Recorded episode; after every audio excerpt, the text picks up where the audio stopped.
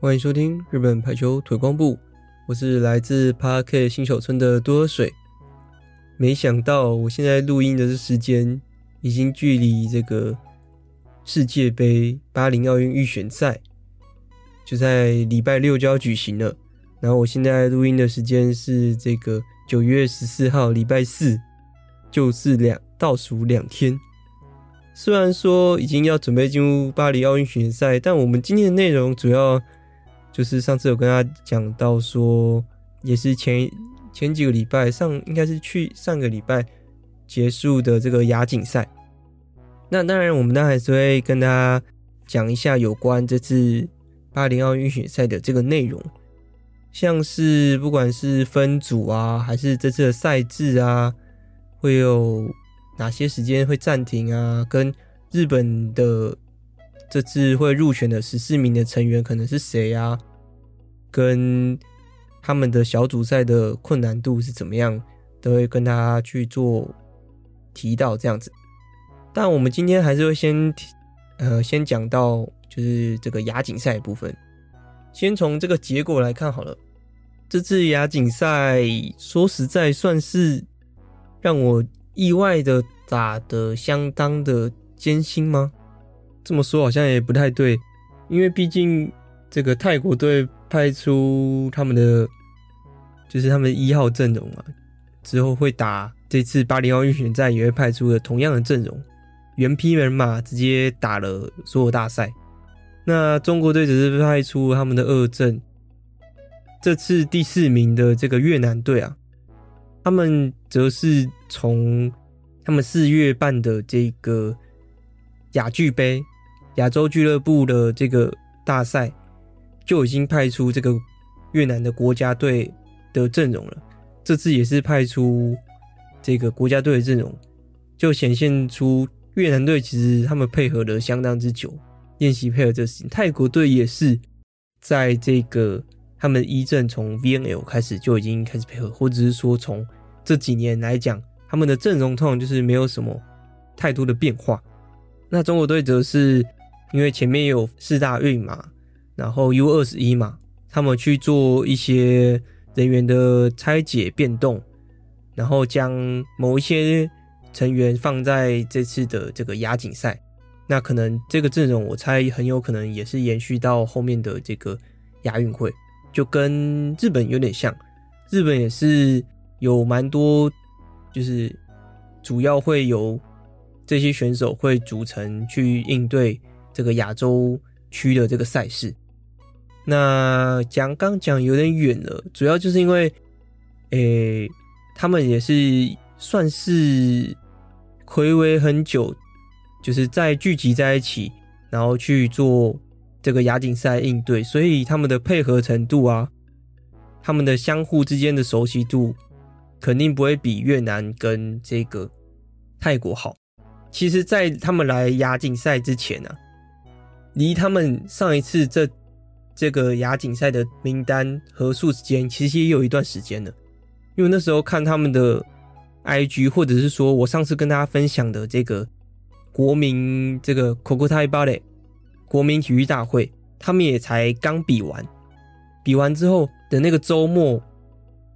大家集合，然后飞往泰国，所以他们其实这个赛程时间非常赶。他们都原本都还在各个俱乐部参加这个国民体育大会，所以其实他们行程非常的紧，训练时间也非常的算是时间没那么多，所以其实可以从他们的这些配合的程度，或者是某些就是对于他们的各个队友的一些动作，像是就是说他什么时候会帮忙 cover，或者说这种球他会不会处理。从他们选手之间场上的配合，其实就会能稍微看得出来，其实并不是互相非常的熟悉。那他们应对完小组赛之后，开始进入胜者组、败者组，哪些能竞争前四，哪些就是后面名次的的这个排名就依序分出来。最后就日本在其中一区的小组，先是对上了这个中国队，最后结果是以这个二比三输给了中国。那场其实真的非常可惜。哦，对，然后其实，在那一场在前面小组赛的时候，虽然我第一场是有看啦，但第二场的时候，后面前面的小组就没什么关注，然后开始对上中国啊、泰国，到后面最后的这个季军赛的时候，我才有去看，就有看到说，其实这个日本队就是这个 B 队，他们的这个战术体系，其实跟现在 A 队说实在算是蛮像的。同样是运用这个大炮手在后排的时候的攻击，不管是在这个后中，还是一号位跟这个六号位中间，还是六号位跟五号位中间的这个后排攻击，去戳开拦网。那在这个 B 队的主要的两个大炮手，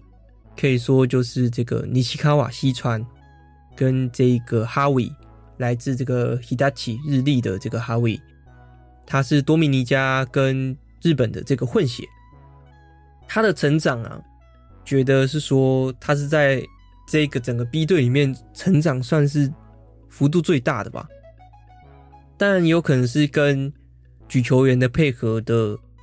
程度又更高了。他去年在亚锦赛的时候，我印象是还没有配合这么好的。但这次的这个动作的这个流畅性啊，然后跟后排攻击的这个节奏都成长了超多。以前会有这种，嗯，会有一种来不及的这种问题。我觉得这个来不及的问题要怎么去描述，或是跟大家去解释，就是你想象一开始的石川真佑，石川真佑其实就是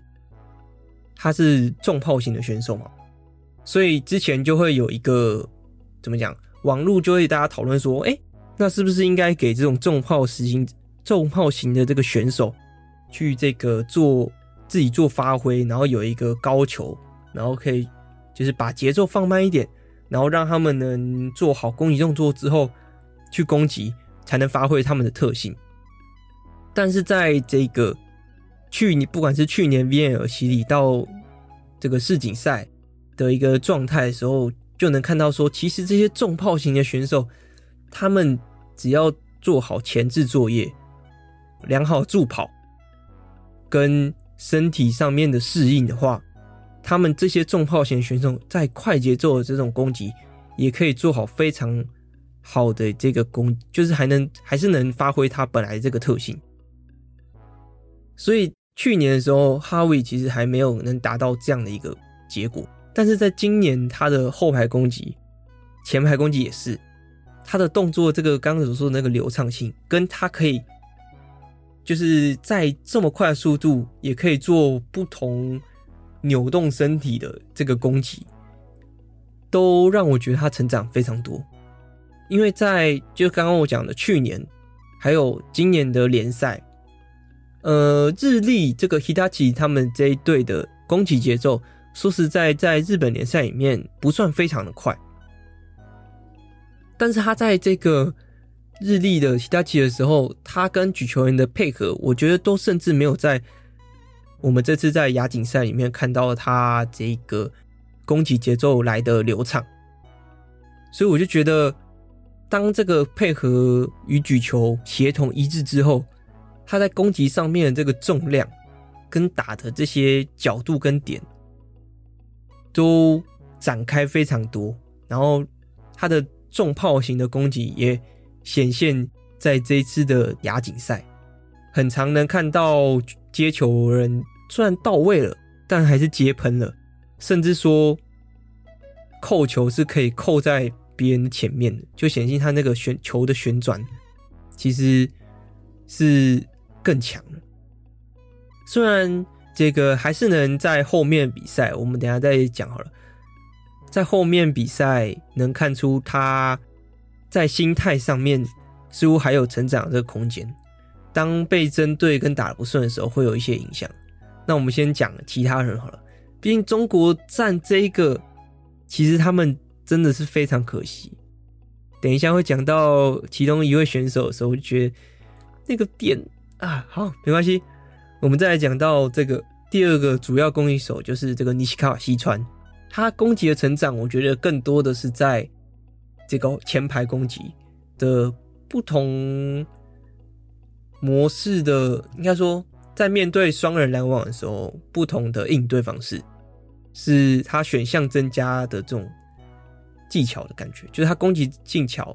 在前排的选项变多。因为其实我的印象中，这次举球员是有这个摩咪跟这个纳卡嘎瓦兹卡萨，也就是我们这个四大运的这个举球员。那在摩咪的时候，我的印象比较多的是他很长，也有可能是接球问题啊，就是也有可能是接球的那时候的节奏不太稳，所以就会很长。只能修给这个西川，已经只能已经接球不是到 A pass 或 B pass，就是只能修正给西川了的时候，就很常会遇到双人拦网。虽然被拦下来的这个印象还是有，但是其实有很多攻击模式是得分模式，是我之前在西川上面比较少看到的，不管是直线。打手或者是吊球的这个时机，有在中国站的时候有非常明显的这个成长。那刚刚讲到举球员是摩咪跟这个纳卡高瓦兹卡萨的话，就是他们其实有互相搭配的这个举队嘛。举队跟摩咪配合就是纳卡高瓦缪中川美佑，那跟纳卡高瓦兹卡萨的，哎、欸，我现在来分一下好了。我现在就把这个那卡卡瓦缪就用缪去去称作它。那那他看到兹卡萨我就用兹卡萨去做，在这次的这个 podcast 讲好了。虽然之后也会可能也会提到了，毕竟有人他们是都有入选到这个亚运会的名单。那跟兹卡萨配合的就是这个诺纳卡野中，他也是来自这个日立的举队嘛，他是没有入选到大名单的，在这个。亚锦赛开始前，就是名单公布的时候，他就加进来了这个亚锦赛名单，作为举队出场。那就跟我判断的算是差不多啦。主要还是让这个 Miu 去当做主要的举队，那作为替补举队，就是以这个诺纳卡去做出场。那其实就我的印象来讲，在这次亚锦赛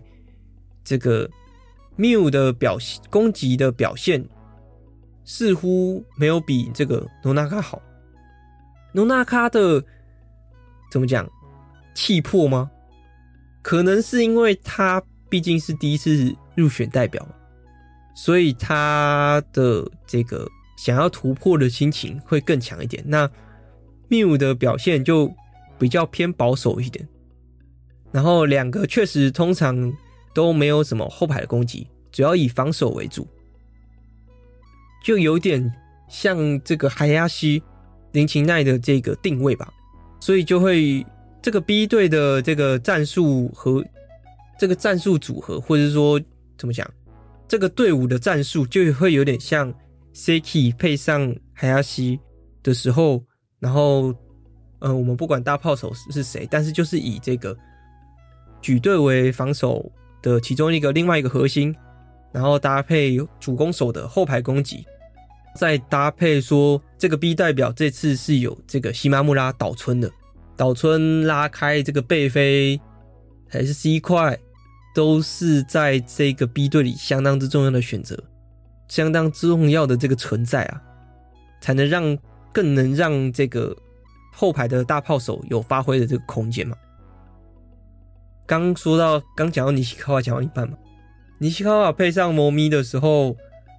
很长就会双双人拦网的时候交给他处理，然后他处理的也相当之不错。那在这个摩咪跟纳卡卡瓦的这个比较的话，摩咪真的是在就是说，也许是身高有关系，身高比较高的这个举球员，他离大炮手的这个数呃距离，跟身高矮的举球员离大炮手距离有一个高度的差距吧，所以就很能，也有可能是因为这样，然后让我们觉得说，魔咪的球速是非常快的，就是很长就会觉得他的球速是让对面拦网手是没办法跟上的，然后而且魔咪的网上的处理真的是非常强，我觉得是他非常厉害的一个点。面对不管是对面的拦网手，还是攻击手，上面的往上争球，都是令人非常印象深刻的。跟他的观察力吧，我觉得这两位举球员观察力都非常好。但是如果论这个前期布阵的话，我个人觉得那卡卡花可能更胜一筹哎，因为猫咪的举球的这个印象。就是他，我对于这他这次亚锦赛的这个印象是有一个地方是，他很长，当有一球被拦下之后，就会开始连续被对方读出这个举球的这个位置，就会断一波大节奏。我觉得这也是 B 代表说的目前的一个缺点吧。他们当被停下来之后，攻击被停断下来之后，就会有一个断层。就是陷入一个断层，然后整个那一局可能就没了，就是没办法再防守守起来，就是这怎么讲？日本讲的忍耐，今は我慢する，他们很常节奏断的时候暂停嘛，就会说好，我们现在是一个需要防守时间，那大家努力守起，然后等到一个好节奏和好的一个转机，然后去反攻这样子。但这个 B 队在可能不管是面对到拦网。 被拦下来，举球员接下来举的这个ナガレ，这个他可能之后会举到的一个的位置，都会被对面拦网手给读到，特别是在泰国站的这个地方。那我们等一下会再讲泰国站。那中国站的地方，我们等一下会讲一个地方，我个人觉得非常关键的。所以 B 代表，我觉得他们的问题可能就在在这里。 那这时候，如果换上这个纳卡卡哇的话，中啊，我讲错。如果换上这个兹卡萨，兹卡萨的话，通常前期布阵都会布阵的蛮好。但是像是兹卡萨的这个问题，果然就是他在前盘上，他在前排拦网的时候，就是直线很常被针对。虽然 B 队很明显就将这个防守重心将。就是在兹卡萨在前排的时候转至直线，但是这个还是一个很大的洞，这也是在泰国站的时候特别明显的一个泰国队特别做出的一个针对了。怎么一讲到泰国站，中国站到底在讲哪里？是不是还听不到？那虽然我还有一点要讲，就是大家都讲到那个岛村嘛，岛村怎么没有入选 A 代表？是大家应该会相，如果有注意到的话，会觉得相当奇怪的，因为像是像是岛村这个西马木拉小岛口吉妈自由人的，还有这个蓝中手的这个尤科达，我觉得这些即使这个马纳贝真锅教练都有已经握在手中，就是这些都是我的手牌了，但是。其实蓝中手其实还是缺很多的，而且今年有练的蓝中都是偏新的，不管是我们这个伊丽莎娃入泽跟这个阿拉基，哎，阿拉基虽然现在在受伤，是在养伤中，但是他也算嘛，都是很新的。跟其实还有一个老将，他们都算是已经久违的没有入选到 A 代表，然后。其实日本是蛮缺蓝中的，所以需要储备更多的人选，成为有更多的手牌。所以今年呢、啊，不管是像是这个伊丽莎娃入泽、跟西村、尼西穆拉自由人的，跟这个福流福多梅，我觉得今年都是给他们去做成长的这个时间，虽然也是很关键嘛。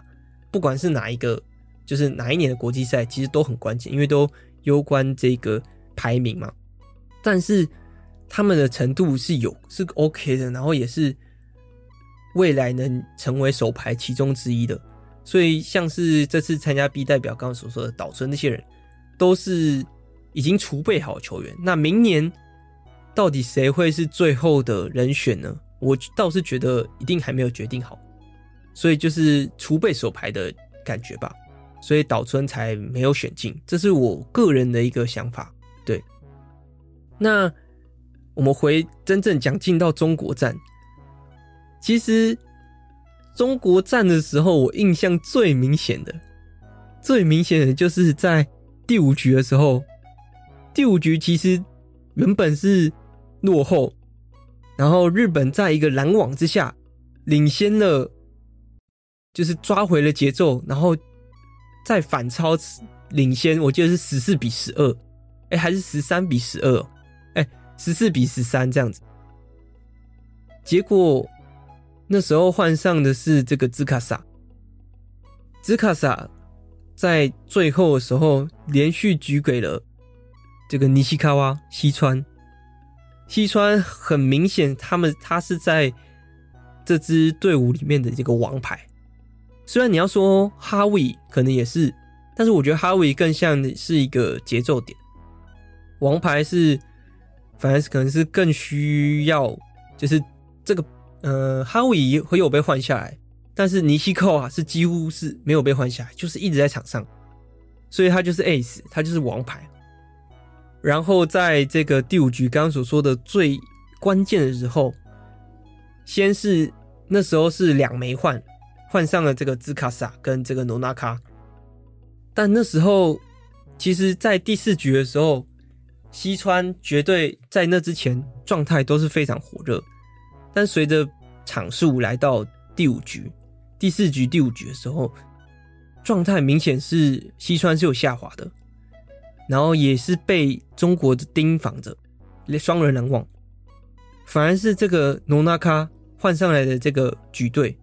在这场比赛里面，前面的这些两枚换几乎都是给球必得分。的一个状态，所以我觉得龙大咖状态其实非常的火热。虽然说西川状态绝不是说不好，但是来到这个第五局的时候，先是就是兹卡萨举出了两球，然后被拦下来，然后 cover，再再再继续来，再继续举的时候。这个连接力确实有连接很好，继续连接连接，这球没有一球就得分，就是决定性开始往下，呃，决定力就是得分力开始下降，开始下降，最后，呃，我记得是兹卡萨他 cover 起来，这时候修正球的是这个口基妈，口基妈面对这个球，他最后选择举给了西川。尼西卡瓦。那时候已经，尼西卡瓦，我记得已经连续扣了两颗，然后被 cover，我们就是 cover 起来两颗，最后还是修进修正给了王牌，最后连续被拦下了两颗还是三颗，就被了逆转再逆转的这样的一个即视感，最后十六比十四输给了中国，我当时就觉得。啊，这个即视感好强啊！怎么不举给诺纳卡？就是不举给状态好的人。这个虽然最后一球不是这个这个兹卡萨举出了这个球，但是这个最后举给王牌的，然后输了这个印象实在是太强。这也让我想起日本，就是最近其实很多有关。这个代表的就日本代表排球，因为要世界杯了嘛，所以有很多节目在富士 TV，在富士富士电视台。然后就有一集是，就有一个节目是让 Siki 跟这个 Manabe 真锅教练跟 Takeshita 竹下，就是前伦敦奥运的举球员，他们三人的对谈。然后他们就谈论到了一个非常的非常跟这次。最后给王牌被拦下来，然后结束了的话题相当有关的。他们谈到说，真锅教练问说，如果今天是这个最关键的一分，那你会举给谁？你会举给状今天状态好的人吗？还是你会最后把球交到王牌 Ace 手上？那 Seki 就跟他从以前到现在，我感觉到他最后他的对于举球那个信念是举给王牌。他确实也说了他会选择王牌，但是足下 Takeshita 跟 Manabe 教练他们会选择状态好的人。我就觉得哇，这个是这真的就只是选择上的差距吗？还是这真的是等级上的差距？就因为毕竟举球员他们都是有，就是怎么讲？我觉得大部分的举球员个性都是偏偏强的，有自己想法的。那如果他心中的那个根，他他不是真，他不是从打从心底觉得说好，那我以后就会举给状态好的人。他就是他，如果不是从打从心里这样觉得，他还最后还是会选择他心中的那个答案，就是举个王牌。所以我就默默心在我心中自己下定决心，自己一定要成为后者。如果是我的话，我一定要成为可以选择状态好的人的那样的一个举球员。那我觉得，我希望我在想，这个是不是就是跟那个意识的那个。等级有关，所以我希望 Siki 也能成为选择状态好的那样的一个举球员。当然，这个不管是 Nagagawa 还是这个猫咪啊兹卡萨都能可以成为做出这样选择的一个举球员。对，所以其实最后这个画面已经把我前面的那些对于中国队印象，就是这个最后。举个王牌，然后输了这个印象，直接把前面中国战那些都洗掉了。所以对于中国战印象大概就是这样。那来到泰国战，泰国战居然也是大战到五局。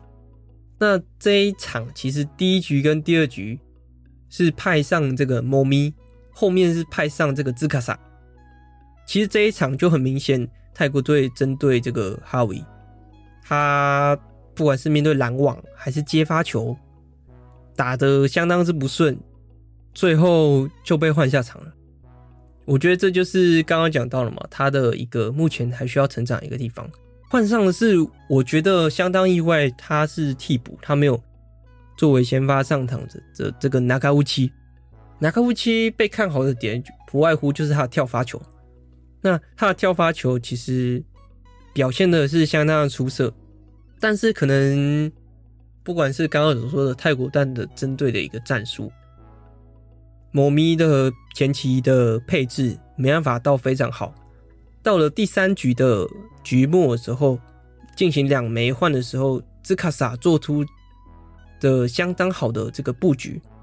然后拿下了第三局，呃，拿拿下了这个第二局，然后第三局的时候，日本队就将。这个纳卡呃，将兹卡萨换成了这个先发。那在第三局的时候，其实兹卡萨做出了非常好的一个前期布置，然后前期布置让这个让第三局其实相当顺利拿下来。但是当第三局结束之后，我就开始就觉得说，泰国队第四局一定会调整他们的攻击战术。去针对这个兹卡萨，他的这个拦网，也确实很明显，泰国队就一直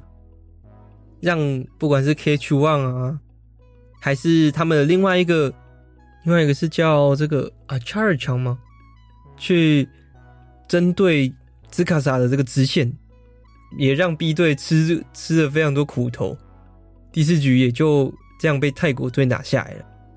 最后来到第五局，我记得是六比七吧。第五局六比七的时候，这个兹卡萨转到前排，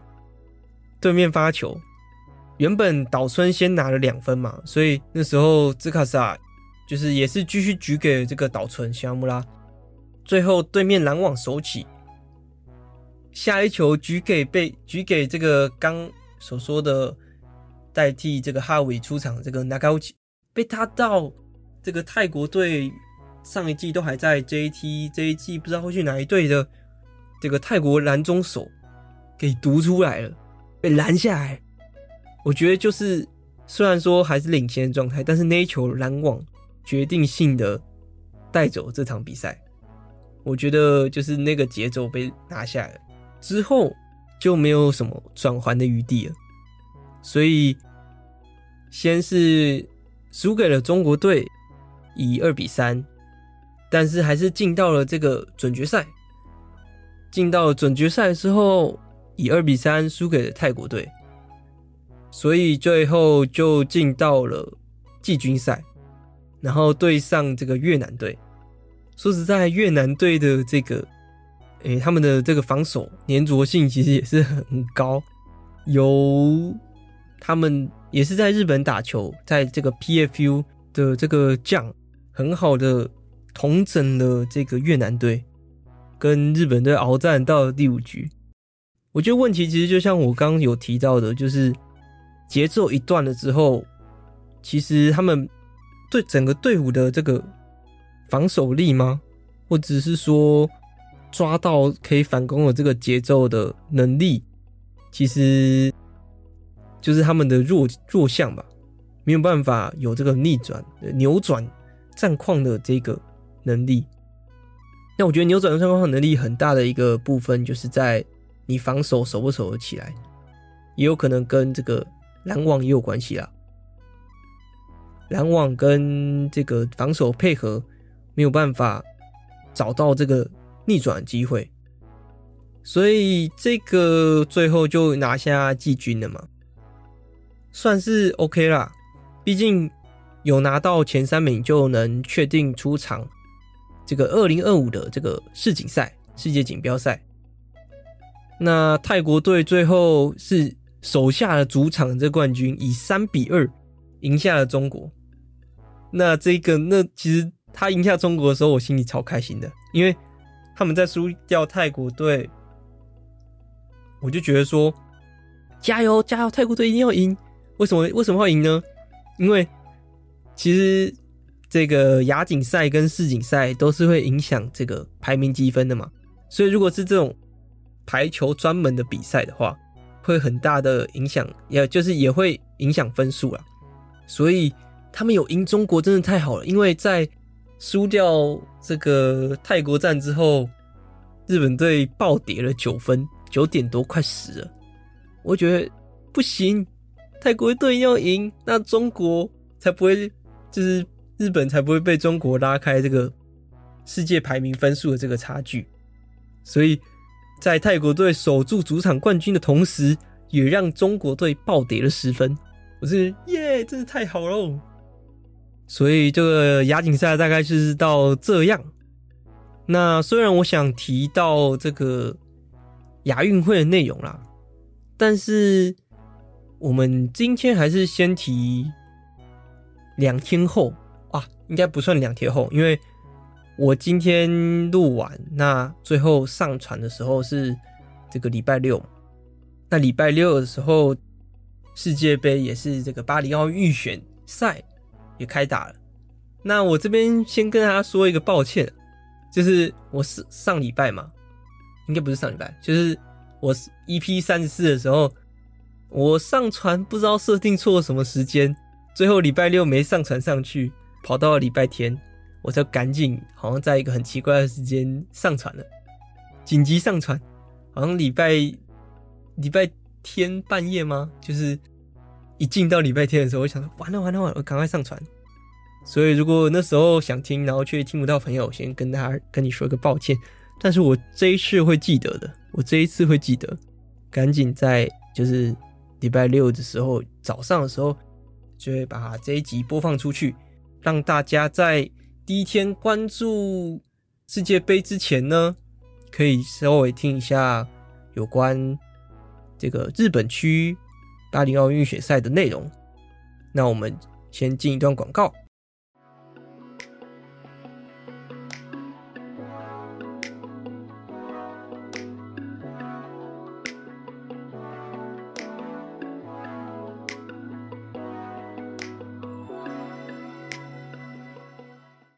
这次的这个巴黎奥运预选赛，以前的世界杯，即将呃，即将即将在礼拜六九月十六号正式上场，分成了三个组别，在不同国家去举行，分别在中国、日本跟波兰，也就是分这些区块，然后有分成三组去进行开打。虽然我想说，日本所在的 B 组可能比起其他组算幸运了吗？但是其实这组是有土耳其这一个上次在今年 VNL 才刚称霸，就是拿下第一之后，也在排名积分上拿下第一，也是称霸世界女排界的第一的这个位置，算是最高的一道墙壁。另外一边，就是另外一个墙，在这这个这个区块这个小组里面，另外一端可以说是另外一个高墙，是这个巴西。为什么说巴西是另外一个高墙呢？当然，巴西本来就很强，但是巴西对于日本来讲，有某种层面上算是一个心魔吧。因为在去年世锦赛，原本在小组赛有赢过这个。巴西的，但是却在八强战的时候，原本有机会三比零强行拿下这个巴西，晋级到四强的时候，却被巴西在去年的世锦赛强行逆转，变成二比三。我个人觉得算是一个心魔的队伍。虽然其实日本跟巴西的女排在交流上的非常的频繁。不管是在每一次 VNL 的可能前面的一些友谊赛交流啊，都是交流的非常频繁，但是却是也是某种意义上的心魔队伍，所以绝对不能说这一个小组是非常容易的。当然，我们在说了巴西跟土耳其这两支这两个国家是重点战。但是还有一个其实是非常不能小看的，是比利时这支队伍，其实某种意义上也是非常难打的。虽然有一个好消息，就是他们的王牌因伤缺席，这个 Breed Herbolz，我来确定一下是不是叫 Breed Herbolz。我们来请一下这个 Google 翻译，来哦来哦，Breed Herbolz。他们这个王牌因为要养伤，所以哦，因为他们前一阵子亚洲在打这个亚锦赛嘛，然后欧洲在打这个欧冠嘛，所以他们那时候其实也是我记得有对阵土耳其吧，那时候他们也有对上土耳其，然后教练也说他发挥的相当不错，但是他觉得他们这次的比利时的队伍的一个课题就是他们要。希望让其他选手能站出来，但是对于日本队肯定是一个相当之好的消息。那刚既然说到说刚刚讲到巴西对上日本的一个对局，上次被逆转嘛，那我们就来提到一下日本跟这三个国家的曾经对战过的一个情况。虽然说啊，还没讲到。就是我们先讲最强的嘛，也就是土耳其。日本对上土耳其的时候，在今年 VNL 第三周以三比二赢了。但是其实这不是值得开，这并不一定值得开心。有赢是有赢，但是是赢了旧的土耳其。怎么说呢？因为那时候的土耳其在第三周的时候，并没有派上新加入的王牌梅丽莎，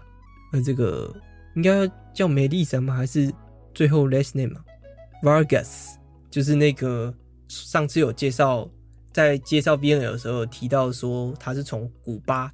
然后最后终于转国籍进到这个土耳其的这个局队。那时候的对局里面，土耳其是没有派上他的，然后最后是以三比二拿下来。虽然说有赢是有赢，但是还没有遇到这个。强化版的土耳其，还是在打，感觉在二零二二年之前的土耳其，所以这个倒是不能，不太能作为参考。个人我我个人认为，就是我们不能讲二零二二之前的，呃，二零二三之前土耳其感觉是没办法作为参考的。再来就是日本跟巴西，日本对上巴西，虽然我刚刚讲到世锦赛八强被逆转了，但是他们在去年世锦赛的时候，其实是有突破一个记录，是小组赛的时候他们就已经对上巴西了。他们那时候是以三比一，很简单，我印象是很简单，节奏非常流畅的把巴西拿赢下来了，是世锦赛应该说日本队世锦赛四十年以来再一次终于赢过巴西的一个非常值得庆祝的一场赛事。我记得那时候我那时候是非常开心的，如果去翻之前的 podcast 的话，可能还会听到。然后再来就是二零二二年的 VNL 的小组赛，那时候也是输的，所以其实近年是有赢过的，而且那时候我记得巴西是输的蛮惨的。然后世锦赛虽然最后还是输给巴西啦，但是我个人认为其实是蛮有竞争机会的。就是这个再来就是比利时嘛，比利时。其实大部分都是赢的，对，其实大部分都是赢的。我记得是没有输给比利时，对。所以比利时虽然也是相当重要一场赛事，但是却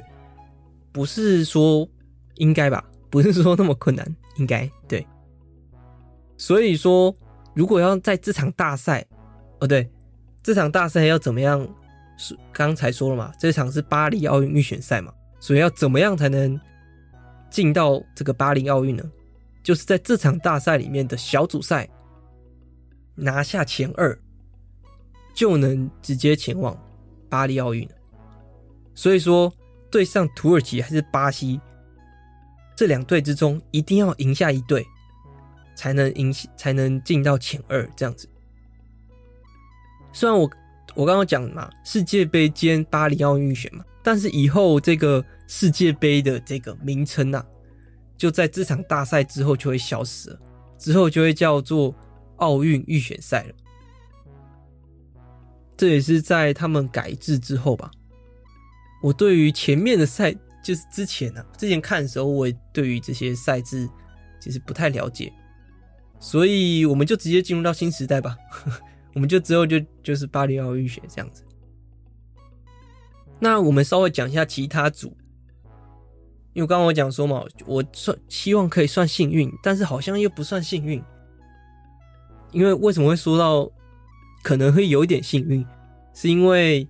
另外一个国就是小组在中国嘛，中国的这个组合里面有中国嘛，塞尔维亚，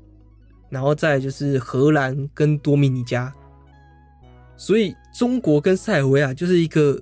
也是一个顶级的高墙嘛，反正他们就是。排名更前面嘛，也就是一到六嘛，一到六就是可以感觉像是一个高墙，但是这这个组合倒还不是说非常讨厌，虽然说有那个荷兰，如果日本队有遇到荷兰，我其实算蛮讨厌的嘛，这我之前也有讲过，所以某种意义上没有遇到算是不错，因为中国队也是日本的克星之一嘛，那塞尔维亚则是今年。在 VNL 的时候被被他们先拿下了，就是怎么讲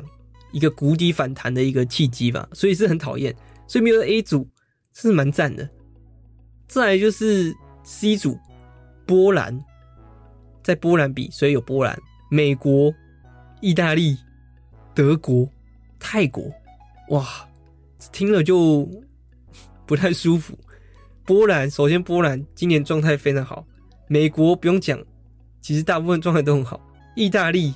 今年啊，今年 VNL 被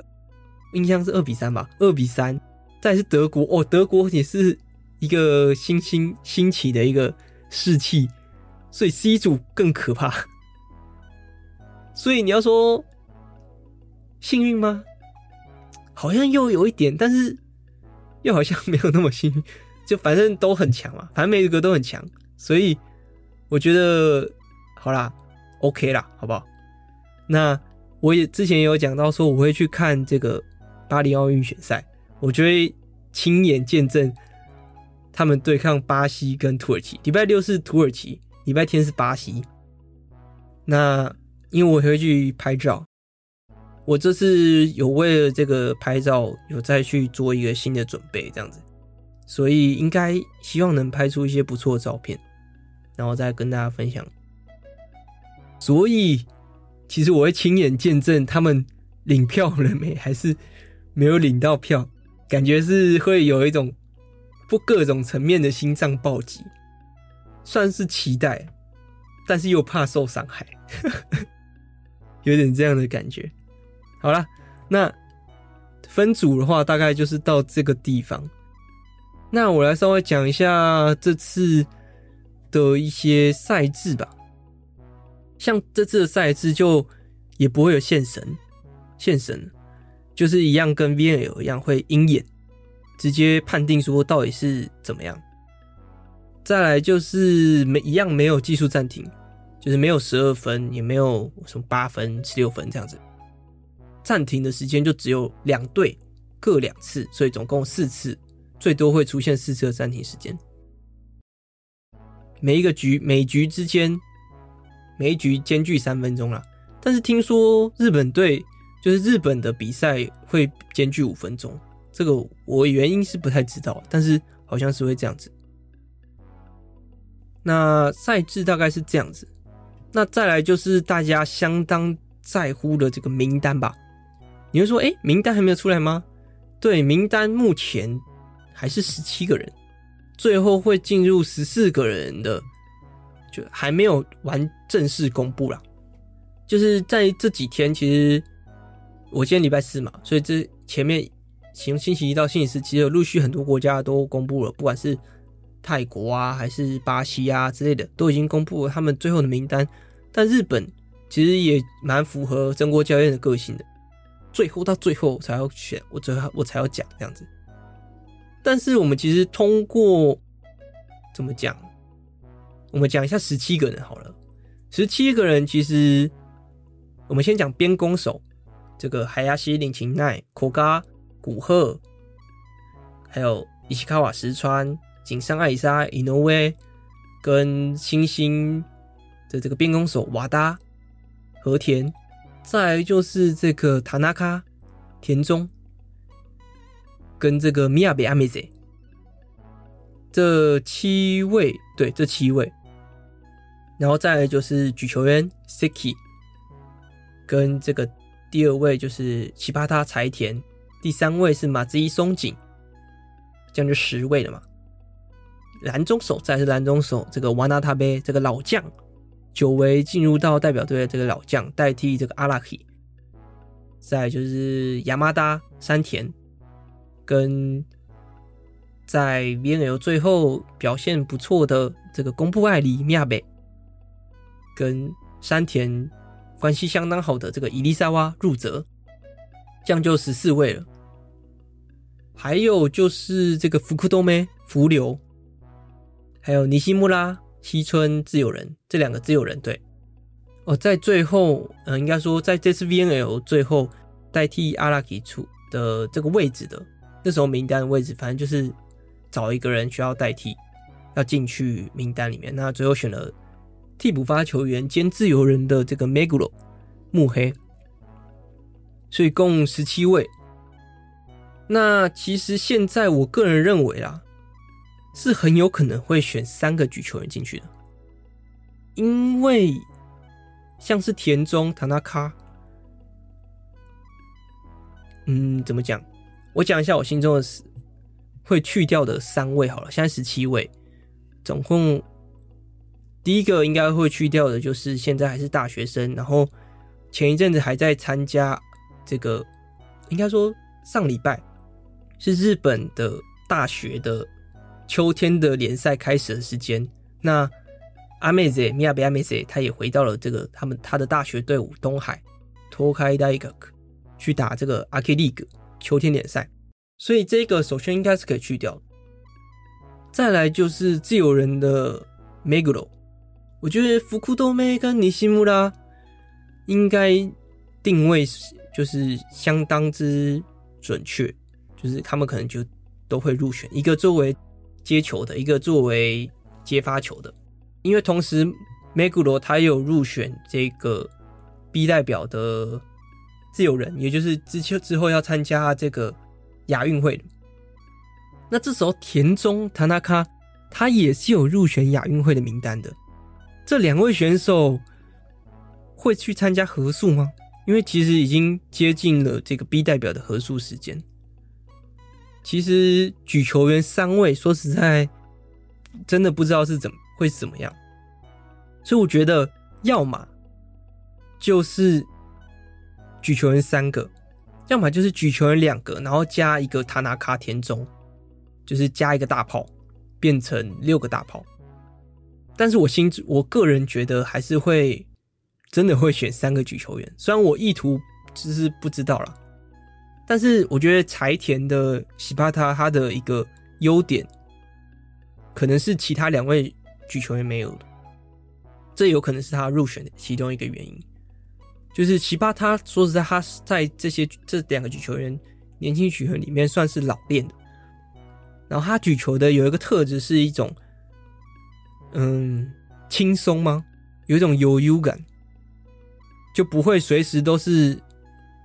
绷紧神经的这种感觉。Seki 就有一点这种感觉，所以我觉得他跟 Seki 是有点互补的。但是麻子他的那种变化性，跟他有一点点扭转战局的这种能力特质，我觉得其实是非常好的。所以这三个举球员很难去选，Seki 就是非常稳定，里面之中一定是这三个里面最稳的。所以他到底会怎么样去选择？我自己觉得，马纳贝教练他也是觉得非常困扰了。所以我个人觉得，最后真的会选三个举球员进去。然后其他配置就像刚刚讲的，那塔纳卡跟梅古罗可能就会去参加亚运会的合宿代表，就代表合宿这样子。所以名单虽然还没有，就在我礼拜四现在的这个录音的时间还没有公布正式名单，但是我心我个人觉得会变成这样的一个十四个人。那大家一定会有讲到，哎啊，这个哪个奥卡呢？长冈望悠呢？长冈望悠，如果各位有看前几天的久光 Springs 对上土耳其代表的这个比赛的话，就发现哎，长冈望悠在里面呢。啊，他没有去代表吗？我个人觉得啦，长冈望悠其中一个可能是因为身体。当然，你看他在这个对抗土耳其的时候，其实表现的也是很很正常。就没有一种受伤感觉。第二个就是瓦达的这个出现，和田他的一个出现，就是强调了长冈望悠的这个位置，就是在举队的攻击型的这个定位啊。所以长冈望悠，我觉得可能就已经没有入选到最后名单了，这是我的想法。那我们讲一下赛程好了，赛程其实有点像是。由弱打到强，就有点像破关的感觉。因为看到在这个每一个国这个国家依序从九月十六号比到九月十四号，从低打到高。礼拜六就对上这个佩鲁，礼拜天对上这个阿根廷，到这个一直到礼拜五对上比利时，从二十九从二十多名打到十几名。最后打造个位数的名次的国家，真的是这种破关呢，就是很期望他们能够通过前面的比赛去抓到比赛中的一个状态跟节奏，然后最后去真正去好好的应对土耳其跟巴西。当然，前面绝对也不是说能小看的，毕竟这是为了争取奥运的出场资格，所以每个国家绝对是跟。对应对到其他的比赛有不同的这个怎么讲竞争意识吧，所以一定会比想象中的还要更激烈啊。那我是期待他们能够好好的给我一个好的心脏暴击，这种欢乐的心，不是说欢乐，就是说怎么讲，太开心的这种心脏暴击，能让我跟大家下次再讲下一集的时候，有一种很欢乐的感觉，能跟大家开心的回顾。那谢谢收听今天的日本排球腿光部，我是来自 Park 新手村的多喝水，我们下次见，我们奥运预选赛结束后见，拜拜。